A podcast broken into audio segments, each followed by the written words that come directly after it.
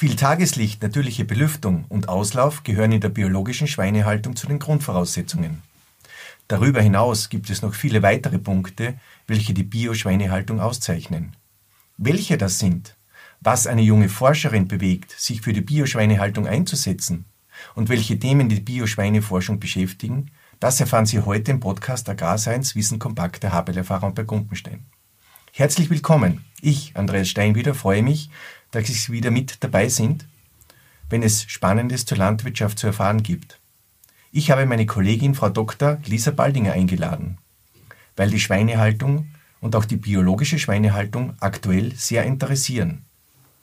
Frau Dr. Baldinger hat an der Universität für Bodenkultur studiert, begleitete bisher bereits viele nationale und internationale Forschungsprojekte, beschäftigte sich am Thünen-Institut in Deutschland mit Fragen der Biotierhaltung, Fütterung und Zucht und leitet nun unsere Außenstelle in Welstalheim erfolgreich im Bio-Schweinebereich. Liebe Lisa, herzlich willkommen bei mir im Podcast. Ja, vielen Dank, Andreas. Ähm, vielen Dank auch für die Einladung, heute hier zu sein. Ich freue mich sehr, dass wir in dem Rahmen über Bioschweine heute reden dürfen. Lisa, äh, was hat dich dazu bewegt, dich in der Forschung mit Schweinen zu beschäftigen? Ja, das ist eine gute Frage. Ich glaube, Schweine waren einfach immer interessant für mich ähm, als Nutztier und manchmal kommt man ja auch vor, wenn ich so über die Verdauung nachdenke und über die Fütterung, dass Schweine so ein bisschen die besseren Menschen sind. das ist spannend. Sind, Schweine sind so wie Menschen ähm, Allesfresser, also mhm. pflanzliche und tierische Nahrung, können aber im Gegensatz zu Menschen halt faserreiche äh, Futtermittel einfach besser verdauen. Aber Spaß beiseite. Sie sind auch hochintelligent. Sie sind oder? auch hochintelligent, genau. Also ich habe, äh, wenn ich so meine Forschungstätigkeiten ähm, überblicke, dann habe ich mit verschiedenen Nutztieren zu tun gehabt. Also ich habe äh, mit Rindern gearbeitet, ein bisschen sogar mit Schafen, dann mit Schweinen, mit, mit Hühnern, Geflügel, mit ja. Geflügel, genau. Und ich kann eigentlich jeder Nutztierart was abgewinnen. Die sind alle auf ihre Art sehr faszinierend. Aber Schweine waren immer schon, immer schon was Besonderes, ja. Die sind, wie du richtig sagst, sehr intelligent und manchmal kommt man vor, sie tragen so ihr Herz auf der Zunge. Also man kann ihnen sehr gut ansehen, wie es ihnen geht und ob sie zufrieden sind auch mit ihren Haltungsbedingungen. Okay, und damit beschäftigst du dich ja auch. Äh, was zeichnet die Bioschweinehaltung aus? Ähm, Ganz grundlegend mal, also die in der biologischen Schweinehaltung zielen wir auf, ein, auf einen hohen Standard an Tierschutz oder Tierwohl ab. Also das ist uns sehr wichtig. Und was bedeutet das konkret fürs Schwein? Das bedeutet, dass Schweine ihr natürliches Verhalten ausleben können und dass sie halt möglichst frei von Schmerzen, Schäden, Leiden sind. Das gilt ja grundsätzlich für Nutztierhaltung. Und die Art und Weise, wie wir das umsetzen, ist eben in der Haltung, dass Schweine eben wie alle anderen Bionutztiere immer Zugang zum Auslauf haben, jeden Tag, mhm. zu, wie du eingangs gesagt hast, ähm, Frischluft okay. und Licht, und Licht Sonne. Tageslicht, Sonne, auch mal einen Regen im Gesicht spüren. Ja. Mhm. Ähm, und wir einfach mit der Gestaltung der Haltungsumwelt halt möglichst gut den Tieren das äh, die Gelegenheit geben, also ihr Verhalten, so wie sie das möchten, auszuleben. Das heißt, wir haben in den Stallungen Vorgaben zur Bodengestaltung, Ganz zur genau. Größe. Ja. Es muss eingestreut sein. Ganz genau. Und da kann man vielleicht kurz einschieben, so ein bisschen als Hintergrund den rechtlichen Rahmen. Mhm. Also wir haben in Österreich die österreichische Tierhaltungsverordnung, die gilt für alle Tierhalter. Da sind auch die ganzen Heimtiere drin und so weiter. Und für die Nutztierhalter.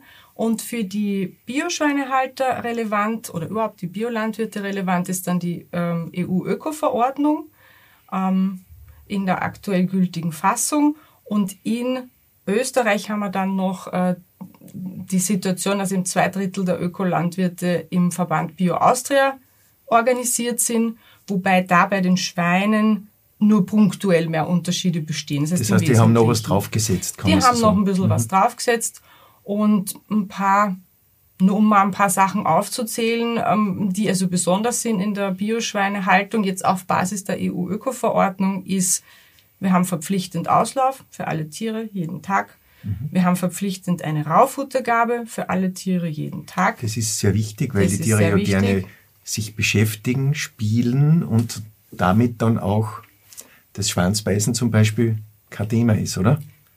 Ganz genau, also du hast den Bogen ganz richtig gespannt. Also von der, vom Normalverhalten des Schweins her wird ein Schwein sich so 70 bis 80 Prozent seines wachen Tages mit äh, Futtersuche und Erkundung beschäftigen. Und wenn ich ihm aber zweimal am Tag eine perfekte Ration Futter hinstelle, dann hat es ja gar keinen also dann bräuchte es eigentlich gar kein Futter mehr. Trotzdem suchen sie den ganzen Tag noch rum und brauchen halt Beschäftigungsmaterial und genau das ah. liefert eben das Raufutter und natürlich auch die Einstreu, die wir, die wir anbieten.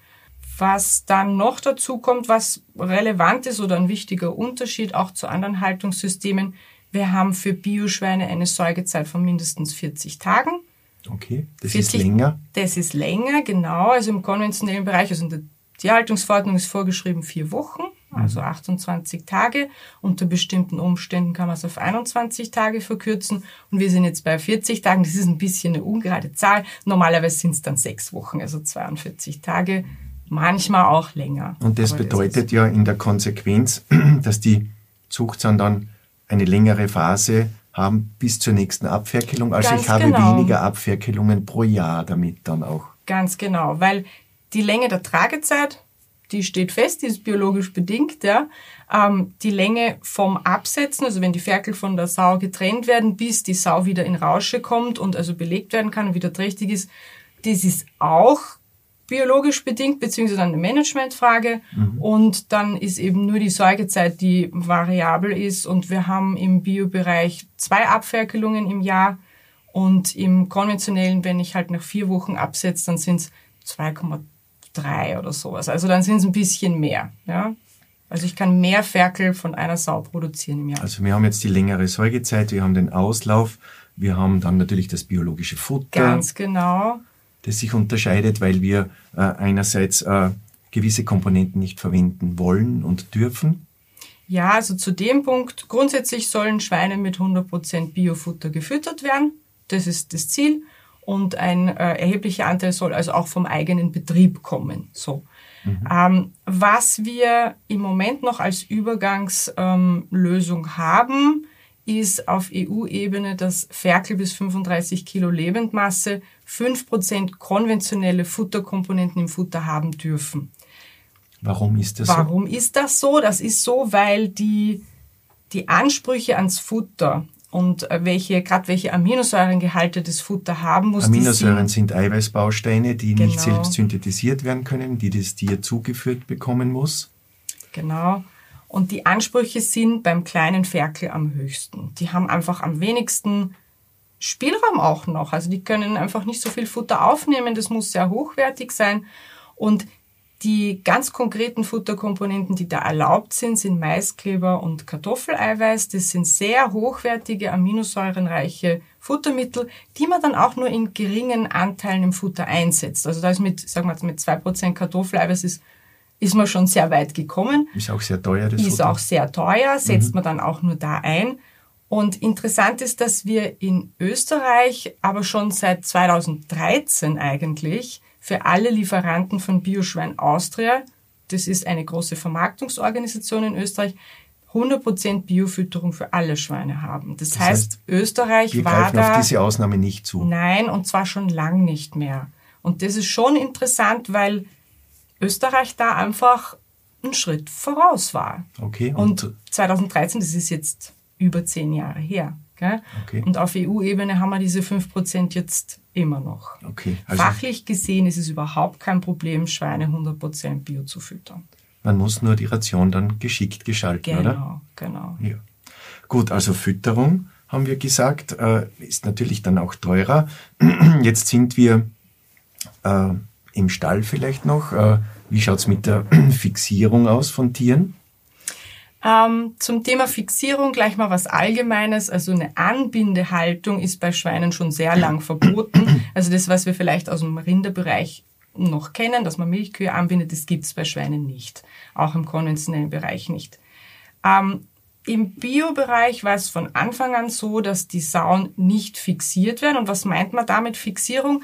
Das sind, äh, damit meint man den sogenannten Ferkelschutzkorb oder Kastenstand. Das ist also eine, eine bauliche Struktur aus, ich sage jetzt mal Gitter, so, ähm, in die die Sau dazu zwingt, dass sie an dem Platz bleibt. Die kann sich ablegen, die kann äh, da trinken, essen, die kann säugen, gebären, das klappt alles, aber sie kann sich halt nicht umdrehen und nicht weglaufen.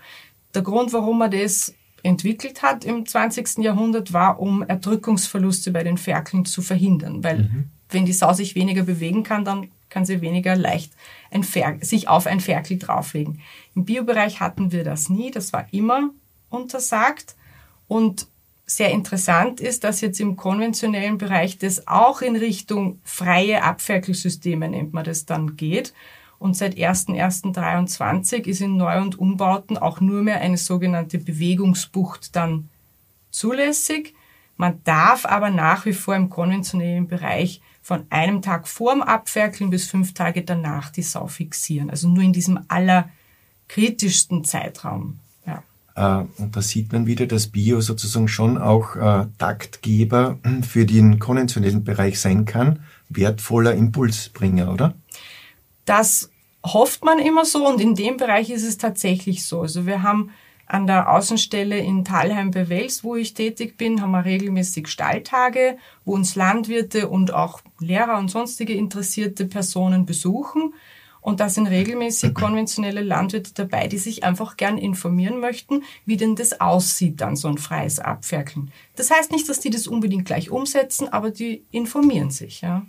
Wie schaut's in der Tragezeit dann aus? Also die äh, Ferkel sind abgesetzt, die Zuchtsau ist leer oder noch niedertragend, mhm. hochtragend. Da ist Gruppenhaltung dann ein Thema, oder? Gruppenhaltung ist da vorgeschrieben, war es im Biobereich immer und ist es im konventionellen jetzt auch schon. Also das sind wir quasi gleich mit dem Unterschied, dass wir halt im Biobereich immer den verpflichtenden Auslauf dabei haben. Aber drinnen sind die, auch die Flächenansprüche mittlerweile fast identisch. Ja. Wenn wir dann zu den Ferkeln vielleicht gehen, gibt es da Besonderheiten im Biobereich dann in der Ferkelhaltung, Aufzucht? Ja, die gibt's und die betreffen vor allem eigentlich die Eingriffe am Tier. Also wir möchten in der Bioschweinehaltung möglichst keine Eingriffe am Tier. Das heißt, wir möchten die Integrität des Tieres nicht beeinträchtigen. Mhm. Und äh, man, also es gibt äh, den Eingriff des Zähneschleifens, wo man die Eckzähne, die sehr spitz sind, so ein bisschen abschleift, um zu verhindern, dass die Ferkel das Gesäuge der Sau verletzen. Das ist im Biobereich nicht erlaubt, war es auch nie. Und die äh, Kopierung der Schwänze, also das Kürzen der Schwänze, ist auch nicht erlaubt. Und das Kopieren der Schwänze, das macht man deswegen, wenn man dadurch Schwanzbeißen vorbeugen kann in späterem Verlauf des Lebens. Und das ist bei den Bioschweinen nicht erlaubt. Was wir immer noch haben, ist die Kastration der männlichen Ferkel. Warum macht man das eigentlich? Warum kastriert man männliche Ferkel? Ja, also wenn Eber, also wenn männliche Ferkel zu Ebern werden, also geschlechtsreif werden, dann ähm, entwickeln die den sogenannten Ebergeruch. Mhm. Und einer davon, das Androstenon, das ist halt ein Sexualpheromon, also ein Sexualduftstoff, der auf die Sauen sehr attraktiv wirkt, auf den Menschen aber nicht immer. Also okay. äh, es äh, gibt einen gewissen Anteil der Bevölkerung, so ungefähr 30 Prozent, ähm, die das Androstenon als sehr unangenehm empfinden. Beim Konsum beim des Fleisches. Konsum des Fleisches. nicht nur beim Vorbeifahren Nein, nicht am nur Stall. Beim, genau, weil wenn man vorbeifährt am Stall, so ein Ziegenbock oder sowas, das riecht ja auch. Gell? Also mhm. Tiere können ja mal riechen. Ähm, und das merkt man vor allem, wenn man die Fleischstücke dann erwärmt. Also wenn ich das Kotelett dann in okay. die Pfanne gebe und auf einmal stinkt's furchtbar, dann ist man natürlich nicht der Freude des Konsument. Und das Spannende an dem ist, dass es auch Leute gibt, die das positiv empfinden. Die sagen, das ist würzig oder blumig. Oder viele Leute, inklusive mir, riechen es auch gar nicht. Okay. Also ich rieche da gar nichts. Okay. Und äh, weil es aber einfach einen gewissen Anteil an Konsumenten gibt, die dieses unangenehm empfinden, deswegen kastriert man die männlichen Ferkel, damit die das gar nicht erst entwickeln. Und das macht man aber im Biobereich mit Schmerzausschaltung, oder? Also es ist im Biobereich nach aktuellem Stand EU-Öko-Verordnung vorgeschrieben Betäubung und oder Schmerzmittelgabe. Und auch hier war Österreich so einen Schritt, ist Österreich einen Schritt weiter, weil seit 2018 schon die Bioferkel in Österreich nur mit Betäubung und Schmerzmittel kastriert werden. Das funktioniert bei uns so, dass die mit Injektionsnarkose betäubt werden. Also sie werden wirklich in Vollnarkose gelegt, kriegen ein Schmerzmittel dazu. Dann, wenn die alle eingeschlafen sind, das macht der Tierarzt, die mhm. Vollnarkose, das darf nicht der Landwirt machen. Dann werden die chirurgisch kastriert, also Skalpell ja. und raus mit den Hoden. Und nach einer halben Stunde wachen die wieder auf. So. Und, und das ist auch interessant, weil in anderen EU-Ländern diese Und-Oder-Regelung noch praktiziert wird und ähm, also teilweise halt nur eine lokale Betäubung. Dabei. Wir sind da vorne mit dabei. Ja. Wenn man das jetzt alles so zusammenzählt, dann ist das mit höheren Kosten verbunden. Ich brauche mehr Platz, ich brauche einen Auslauf, ich habe das teurere Futter, ich habe weniger Ferkel pro Zuchtsau und Jahr, die ich verkaufen kann, weil ich ja eine längere Säugezeit habe. Äh, wie läuft der Markt? Ja, wie du schon richtig sagst, also die Produktionskosten sind einfach höher. Das heißt, die Preise fürs Produkt müssen auch höher sein. Das ist so. Ähm, ich habe gerade gestern mal Preise nachgeschaut, weil ich ja wusste, dass wir heute zusammensitzen. Und für ein Bio-Schweinskarree kann man in Österreich im Moment so mit 25 Euro je Kilo rechnen, wenn man das kauft jetzt. Mhm. Und für ein konventionelles Schweinskarree sind wir so bei 15 Euro. Ja? Okay. Das heißt, wir haben einen Preisaufschlag von zwei Drittel, also so 65 Prozent. Und das klingt viel, ist aber einfach bedingt durch die erhöhten, höheren Produktionskosten. Und ich möchte auch dazu sagen, in Deutschland zum Beispiel ist der Preisaufschlag noch höher, also ist man bei fast 100 Prozent. Mhm. Und wenn man dann hinterfragt, warum die jetzt noch teurer sind, dann ist es so, dass in Österreich einfach durch die Kleinheit unseres Landes auch und durch die guten Strukturen in der Vermarktung und in der Verarbeitung da einfach ein recht gutes System schon existiert, wie man diese Produkte dann halt weiter auf den Markt bringt. Und Deutschland ist viel größer teilweise fehlen die Schlachtstrukturen, da ist es schwieriger. Und dadurch kommen dann auch diese zusätzlichen Preisaufschläge noch. Die noch deutlicher sind. Die noch deutlicher sind, ja. Wie hoch ist jetzt der Biomarktanteil bei den Tieren am Markt? Ja, also wenn man es auf Tiere bezieht, sind drei Prozent der österreichischen Schweine in Biohaltung.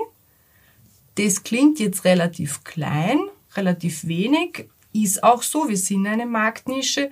Wenn wir ins EU-Ausland schauen, dann ist aber in der EU nur in Dänemark und in Frankreich der Anteil höher. Mhm. Da ist man bei 3,7 in Dänemark, bei 3,8 in Frankreich. Das heißt, da ist auch nicht mehr. So. Okay. Wenn ich jetzt zuhöre und eine Bäuerin, ein Bauer bin, der in diese Richtung vielleicht denkt, weil ich jetzt vom Vollspaltenboden wegkomme, ich möchte, ich baue einen neuen Stall, äh, wie schaut's aus? Kann ich noch einsteigen? Ist der Markt gesättigt? Wie entwickelt er sich? Wo brauchen wir noch vielleicht? Also der Bio-Schweinemarkt ist eigentlich seit es ihn gibt sozusagen so die, ähm, kontinuierlich im Wachstum begriffen auf niedrigem Niveau, aber das wächst langsam, aber stetig. Und was interessant ist, also wenn man sich jetzt mit den Vermarktungsorganisationen unterhält, die sagen nicht, ja, ihr müsst jetzt alle Bio machen. Mhm. Die sagen, ja, da mal einer mehr, dort mal einer mehr, das ist gut, schön, langsames, nachhaltiges Wachstum, so dass dieser Markt sich mit dem Konsum auch deckt, oder? Genau, damit, sich das, damit Konsum wir das absetzen deckt. können. Mhm. Und was ist, wir haben im Bio-Bereich weniger diese starken Marktschwankungen, ja. Und es wird auch in der Verarbeitung, in der Vermarktung versucht, es möglichst wie soll ich sagen, so ruhig und langsam, Stabile stetig, Preise, stabil zu nicht dieser genau. Schweinezyklus, den genau. wir im genau. konventionellen Bereich ja sehen. Sehr ausgeprägt haben, mhm. genau. Ja. Okay. Also gerne, wenn man, ich kann nur jeden bestärken, sich, wenn man sich dafür interessiert, da einzusteigen und sich auch nicht von aktuellen Marktlagen vielleicht verunsichern zu lassen. Okay. Machen, wenn man es möchte. Äh, gibt's äh, Anforderungen in der Zucht äh, anders zu sein im Bio? Muss man hier andere Zuchtzaun haben? Gibt es da Merkmale, die besonders wichtig sind im Biobereich? Also mal grundsätzlich gesagt, wir halten keine anderen Schweine als die konventionellen Betriebe. Mhm. Ähm, welches Schwein man hält, hängt im Prinzip von der abnehmenden Hand ab. Also wo geht das Fleisch nachher hin, beziehungsweise von meinem Konsumenten, von meinem Endverbraucher. Mhm. Österreich ist international betrachtet das Land mit dem größten Fokus auf einem hohen Magerfleischanteil bei den Schweinen, also wenig Fett, viel Muskel. Und äh, dementsprechend sind unsere Tiere auch so. Ja? Mhm. Wenn man jetzt in Nischen geht mit hohem intramuskulären Fettgehalt, alte Rassen und sowas, dann hängt das eigentlich nicht ursächlich damit zusammen, ob ich jetzt Bio bin oder konventionell, sondern dann ist das eine Entscheidung, weil meine Konsumenten das so wünschen oder ich das gern so möchte. Das dann heißt, bin ich in der Direktvermarktung aber Dann stärker, ist man eher in der Direktvermarktung oder halt für Spitzengastronomie solche Sachen. Aber Und? normalerweise ist ein Bioschwein hat dieselbe Genetik wie, also dieselbe Herkunft wie ein konventionelles. Und es gibt aber schon Eigenschaften, äh, die für Biohaltung besonders wichtig sind. Und das sind bei den Zuchtsauen also eine hohe Mütterlichkeit, nicht nur eine hohe Fruchtbarkeit, das heißt mhm. viele Ferkel, sondern äh, eher auch diese Umsicht im Umgang mit den Tieren, äh, mit den Ferkeln, weil wir eben diese Ferkelschutzkörbe, die Kasten stellen. Die das heißt, wir haben. brauchen Zuchtzaun, die sich zum Beispiel langsam genau. niederlegen, also sich Zeit lassen, die auch ein gutes Fundament, also auf den Füßen sehr gut sind und äh, dementsprechend sich eben beim Abliegevorgang ferkelschonend verhalten, oder? Ganz genau. Hätte ich nicht anders gesagt jetzt, ja.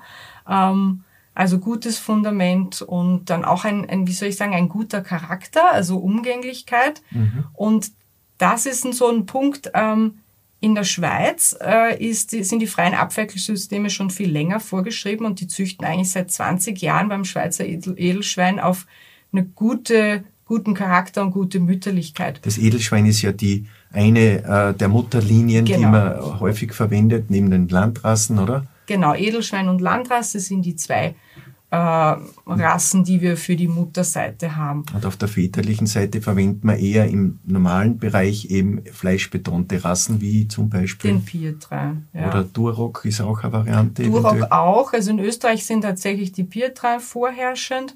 Vom Duroc kriegt man ein bisschen bessere Fleischqualität. Also das hängt auch wieder davon ab, wie vermarkte ich mein Fleisch. Ähm, aber der sogenannte Endstufeneber, der bringt dann eben normalerweise die, die Fleischfülle dann nochmal in den, in den Mastschweinen, die dann in die Mast gehen. Genau. Wenn wir jetzt ein bisschen in den Forschungsbereich weitergehen, also wir haben ja schon viel zur Forschung gehört, also du beschäftigst dich mit Haltungssystemen, mit Fütterungsstrategien. Äh, was sind die aktuellen Forschungsthemen jetzt da im Fütterungsbereich, nicht jetzt nur bei dir, sondern überhaupt, was beschäftigt die Biolandwirtschaft in der Forschung zurzeit mhm. im Schweinebereich? Mm, also ich unterscheide da für mich so ein bisschen nach alten Themen, die uns schon lang beschäftigen, und neuen, die jetzt dazukommen. Und bei den sogenannten alten ähm, würde ich dazu zählen, auf jeden Fall nach wie vor das Thema Ferkelverluste. Also, mhm. dass wir, wenn wir sehr fruchtbare Sauen haben, große Würfe haben, dass dann nicht alle Ferkel halt bis zum Absetzen überleben. Das heißt, äh, hier ist die Herausforderung, großer Wurf heißt kleinere Ferkel im Schnitt ja. pro Wurf. Kleinere Ferkel haben ein erhöhtes äh, Risiko, erdrückt zu werden, weil sie im Stroh sich etwas schwerer tun, davon zu laufen, genau. vielleicht auch. Ja, ja, nein, das äh, ist schon richtig. Das heißt, sehr große Würfe sind im Biobereich sogar kontraproduktiv in dem das Zusammenhang. Das ist richtig, oder? das mhm. ist richtig. Weil wir ähm, einfach in den Haltungssystemen, die wir haben, auch mit Auslauf, mit Aus Außenklima, das halt reinkommt und so, wir brauchen vitale Ferkel und da läuft ja auch in der Zucht einiges und das ist nicht für uns Bio, sondern halt insgesamt ähm, wird da verstärkt auf die Vitalität der Sauen und eben Vitalität der Ferkel geachtet. Zum Beispiel auf das, dass die Unterschiede in den, Fer in den Geburtsgewichten innerhalb des Hufes nicht so groß sind, dass mhm. die halt mit einem ähnlichen Startgewicht zur okay. Welt kommen, solche mhm. Sachen. Da läuft einiges. Und dann ist natürlich Ferkelverluste sind auch ein Management-Thema und äh, auch ein Thema der, der Fütterung und des Managements der Sauen, dass die oh. halt optimal reinstarten mhm, mhm. in die äh, in die Abferkelung, in die Säugezeit. Also nicht überkonditioniert zum Beispiel? Zum Beispiel, genau, mhm. ja. Und ein anderes altes Thema, das uns immer noch beschäftigt, sind allgemein Futterkosten. Welche Fütterungskomponenten, äh, Futterkomponenten setze ich ein? Und so im erweiterten Sinn auch diese Nahrungskonkurrenz zum Menschen, weil Schweine wie wir Allesfresser sind und äh, unser Nahrungsspektrum sich halt in weiten Teilen deckt. Aber wie ich eingangs gesagt habe, das Schwein halt Sachen noch verwerten kann, gut, die wir vielleicht nicht mehr verwerten können oder auch wollen. Also so ein klassisches Beispiel ist, äh, nicht jedes Weizen, nicht jede Weizencharge ist halt zum Backen geeignet oder mhm. vielleicht nicht so gut zum Backen geeignet. Und äh, die kann man dann halt als Futtermittel verwerten. Ja. Das ist so ein Thema, das ist zwar alt, aber das wird uns weiterhin beschäftigen, weil ja die Weltbevölkerung halt wächst und äh, einfach ein Konkurrenzkampf unter Anführungszeichen, also eine Konkurrenzsituation besteht. Das heißt, und ums äh, Futter. Idealziel wäre, dass äh, Schweine Futtermittel bekommen, die wir Menschen selbst nicht mehr nutzen wollen oder können. Genau. Und die Schweine verwerten sie uns in einem nächsten Schritt sozusagen. Genau. Das wäre die Idealvorstellung, ja. ist natürlich eine Riesenherausforderung. Aber es gibt natürlich Handlungsansätze. Im Lebensmittelbereich wird sehr viel äh, entsorgt. Es wird, kommt vieles nicht auf den Markt, weil es nicht den Ansprüchen uns, von uns Konsumenten entspricht. Mhm. Und da ist natürlich der Schweinebereich auch ein Thema, das abzunehmen. Natürlich in unserem Fall muss das alles biologisch sein. Genau, genau. Und um nur da mal ein Beispiel zu nennen für einen neuen Aspekt in dem Bereich, also die verarbeiteten tierischen Proteine, die PAPs, die Processed Animal Proteins, sind mittlerweile zur Verfütterung bei den monogastrischen Nutztieren wieder zugelassen. Das war ja nach der BSE-Krise ganz lang alles verboten. Du meinst jetzt äh, Fleischmehle, Blutmehle genau, und so weiter? Genau, also Schlachtabfälle mhm. aus Tieren, die aber verzehrstauglich sind natürlich. Mhm? Mhm. Und äh, da gibt es das Intraspeziesverbot. Also man muss, wenn man jetzt einem Schwein sowas füttern möchte, dann kann das eigentlich nur vom Geflügel stammen. So. Mhm. Und umgekehrt. Mhm. Schweine, Mehl, Knochenmehl, Blutmehl könnte man an Geflügel füttern. Das ist jetzt noch nicht so lang, dass das wieder erlaubt ist. Und im Biobereich ist es auch im Moment noch überhaupt kein Thema. Aber man könnte da zum Beispiel in diese Richtung denken. Weil ja. auch, man muss dazu sagen, die Logistik für die Futtermittelindustrie natürlich dann eigene äh, Produktionswege vorschreibt. Und das ist eine Riesenherausforderung, gerade wenn der Markt oder der Anteil noch relativ klein ist. Aber das wird kommen, oder? Ja, also wir werden es sehen. Also das war jetzt einfach ein Beispiel dafür für eine neue Entwicklung, weil wir haben die Regelung, dass in einem Futtermischwerk, wo, wo Futter für Wiederkäuer produziert wird, dürfen definitiv keine tierischen Futtermittel eingesetzt werden. Mhm, mh, ist klar. Ist klar, weil an die Wiederkäuer, die sind ja reine Pflanzenfresser. Und da haben wir und ja auch Konsequenzen gehabt. Schon, genau, und da wollen wir natürlich nie wieder hin. Ja. Und in Österreich ist es so, dass die Biomühlen alle alles machen. Das mhm. heißt, es gibt keine Biomühle, die nur jetzt Schweinefutter zum Beispiel produziert. Das ist eine Herausforderung, ja. Und das ist eine Herausforderung. Aber das ist zum Beispiel so eine, ein Beispiel einfach, wie neue Themen halt einfach auftauchen, denen man sich vielleicht widmet, vielleicht nicht. Wenn und man jetzt in der, in der Haltung vielleicht, äh, in welchem Bereich geht es hier in der Forschung zurzeit? Ansätze, Bedarf, etwas zu tun? Ja, also auf die Haltung wirkt sich halt ein Thema aus, das insgesamt für die ganze Menschheit relevant ist, nämlich der Klimawandel. Und äh, Schweine halten Kälte gut aus, aber Hitze schlecht. Also bei 25 Grad ist Schluss, dann geht wirklich Hitzestress los beim Schwein. Mhm. Und wir haben in den gesetzlichen Rahmenbedingungen überall drinstehen, ähm, dass wir Abkühlungsmöglichkeiten für die Tiere anbieten müssen, müssen wenn ja. müssen müssen. sollen, ja. Und das wird natürlich eine Herausforderung, ja. Also mhm. ich kann in einem konventionellen Stall kann ich ja noch die Luft kühlen quasi, also wenn der komplett belüftet wird. Wenn ich aber einen Biostall habe mit Auslauf, wo die Tiere rausgehen, Sonne brennt runter. Also das sind Themen, mit denen man sich beschäftigen muss und das auch schon tut. Ja. Beschattung ist ein Thema, Kühlung über, über äh, Wasser, genau. Sprinkleranlagen. Sowas wie Duschen. Also ja. an der äh, Universität für Bodenkultur in Wien haben sich die Kolleginnen zum Beispiel mit Duschen im Auslauf beschäftigt. Und da wissen wir zum Beispiel, kann man gleich einstreuen schon, also wenn man Duschen anbietet für Schweine und die die Möglichkeit haben, da ein Knöpfchen zu drücken und dann duscht dann duschen die den ganzen Tag. Okay. also die finden das super. Okay. Ja. Es ist natürlich dann der Wasserbedarf und natürlich genau, die Emissionen so sind dann das nächste Thema. Ganz genau. Das Emissionen, ist ja auch ein Forschungsthema, oder? Absolut. Äh, Klimaschutzmaßnahmen und da ist Bio schon auch gefordert. Wir ja. haben ja den freien Auslauf, der beregnet werden muss oder sein soll. Oder vielleicht, ja genau.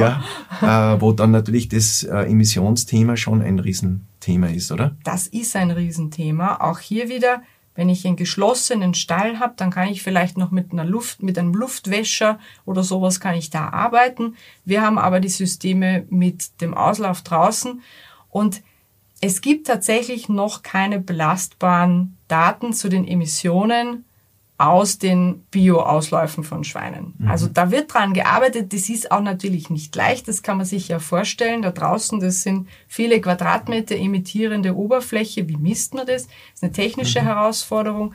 Aber da sind mehrere Forschergruppen einfach dran. Und wir wissen zum Beispiel, dass äh, wenn die emittierende Oberfläche größer ist, also der Code quasi verteilt ist, ja. dann sind die Emissionen höher. Aber wenn ich mein Biohaltungssystem gut gestaltet habe, legen die Schweine eine Kotecke an. Das heißt, die mhm. machen nicht eine Riesenfläche, sondern es ist eine Kotecke. Das heißt, dann ist die emittierende Oberfläche schon wieder kleiner. Dann wissen wir, wenn überdacht wird, wenn nicht so viel Regen drauf fällt, emittiert es weniger. Also das sind verschiedene Einflüsse da und das ist ein Riesenthema. Und damit werden wir uns auch beschäftigen müssen, oder? Ja. Genau. Äh, Gibt es im tiergesundheitlichen Bereich äh, Themen, die uns jetzt sehr stark berühren? Ähm, ja, wir haben allgemein so das Gesundheitsmanagement in Bio ähm, unter Biobedingungen ein bisschen anders läuft. Ähm, wir setzen genauso Medikamente ein, wenn Einzeltiere erkranken, das ist ganz klar. Aber zum Beispiel im Parasitenbereich als ein eine, eine Beispiel jetzt, der Spulwurm ist ein Parasit und der ist eine größere Herausforderung, ihn zu kontrollieren oder in Schach zu halten unter Biobedingungen. weil wir ähm, Systeme haben, wo die Tiere sozusagen sich frei bewegen können. Genau, so weil mhm. die mehr in Kontakt mit ihrem Code kommen, wenn wir halt nicht Vollspaltenböden haben. Das heißt, Bio hat auch Herausforderungen, Absolut. die man durch Forschung, durch innovative Forschung ja. lösen muss. Und jetzt zum Beispiel zum Spulwurm-Thema, da hat meine Kollegin Nora Duritz auch gerade ein Projekt dazu laufen, um okay. da den Landwirten eben Handlungsempfehlungen eben an die Hand geben zu können. Und ein großes Gesundheitsthema, zu dem ich persönlich bestimmt nicht forschen werde, aber das uns alle betrifft, ist die afrikanische Schweinepest. Mhm die in Österreich bis jetzt noch nicht aufgetreten ist, aber früher oder später ist die da. Wir haben jetzt schon die doppelten Umzäunungen überall, um halt also den Kontakt mit Wildschweinen zu vermeiden. An Impfstoffen wird geforscht, jetzt international. Aber das ist jetzt ja. nicht ein Thema, das die Biolandwirtschaft alleine Nein, betrifft. Die Biolandwirtschaft betrifft es dann insofern, als dann der Auslauf ein Problem wird oder auch die Freilandhaltung natürlich äh, sehr problematisch ist. Vielleicht kann man zur Freilandhaltung noch ein bisschen etwas sagen. Es ist ja ein Spezial, eine Nische in der Nische sozusagen, oder? In Österreich ja, in anderen Ländern ist das anders. Zum Beispiel in Dänemark ist der Standard eigentlich, dass die Sauen draußen sind. So, ist ja. auch klimatisch bedingt. Ist auch etwas klimatisch anders. bedingt, mhm. ja. Äh, was ähm, kann man da sagen? Also wie läuft so ein System dann? Also in Österreich ist es wirklich ein kleiner, kleiner Anteil noch. Also so wie ich jetzt Freilandbetriebe kenne, haben die dann wieder ihre eigenen Herausforderungen. Und die wichtigste Herausforderung ist eigentlich, bleibe ich auf einem Standort mit den Tieren oder wechsle ich? Und da ist eigentlich die, ja, also man weiß es eigentlich von der Hygiene her, von der Tiergesundheit, von den Emissionseinträgen in den Boden, muss man eigentlich die Flächen wechseln. Das, das heißt, das Schwein ist ein Fruchtfolgeglied und das genau, wandert weiter, oder? Genau. Und mhm. dann hat es auch sehr positive Effekte. Ja, mhm. also weil die halt auch, wenn man sie lange genug drauf lässt, den Boden auch halt auch umgraben. Ja oder Erntereste halt auch ähm, nutzen und beseitigen. Ja. Wenn jetzt jemand äh, sich überlegt, in die Bio-Schweinehaltung einzusteigen, weiß ich, ihr veranstaltet äh, immer wieder äh, Stalltage, wo man vor Ort sich informieren kann, wo man begleitet wird, wo man sich das ansehen kann. Äh, wo findet man das und wie oft finden die im Jahr statt? Also die Informationen auf der Homepage der HBLFA Raumberg-Gumpenstein und wie oft, also so ungefähr alle ein bis zwei Monate. Ähm, der nächste ist jetzt 12. März. Genau. Am 12. März. äh, gut, äh, dazu laden wir natürlich alle von zu Hause auch ein, auch wenn sie konventionell sind und Impulse bekommen wollen oder auch sich informieren wollen, ob das eine Variante wäre. Äh, ihr seid sehr objektiv. Man kann äh, tiefgründige äh, Ergebnisse erfahren, die einem weiterhelfen. Und ich möchte mich bei dir für das heutige nette Gespräch bedanken. Äh, wir haben einen guten Einblick in die Bio-Schweinehaltung bekommen. Wir haben erfahren, dass es teurer sein muss, dieses Fleisch. Es ist auch etwas sehr Hochwertiges. Es geht den Tieren gut. Es geht den Feldern und den Menschen gut, die damit arbeiten. Das ist ein wesentliches Ziel im Bio-Bereich auch. Äh, und Ihnen zu Hause wünsche ich alles Gute. Danke, dass Sie mit dabei waren und wir freuen uns, wenn Sie wieder einmal zuhören und zusehen. Auf Wiedersehen und auf Wiederhören. Raumberg Kupfenstein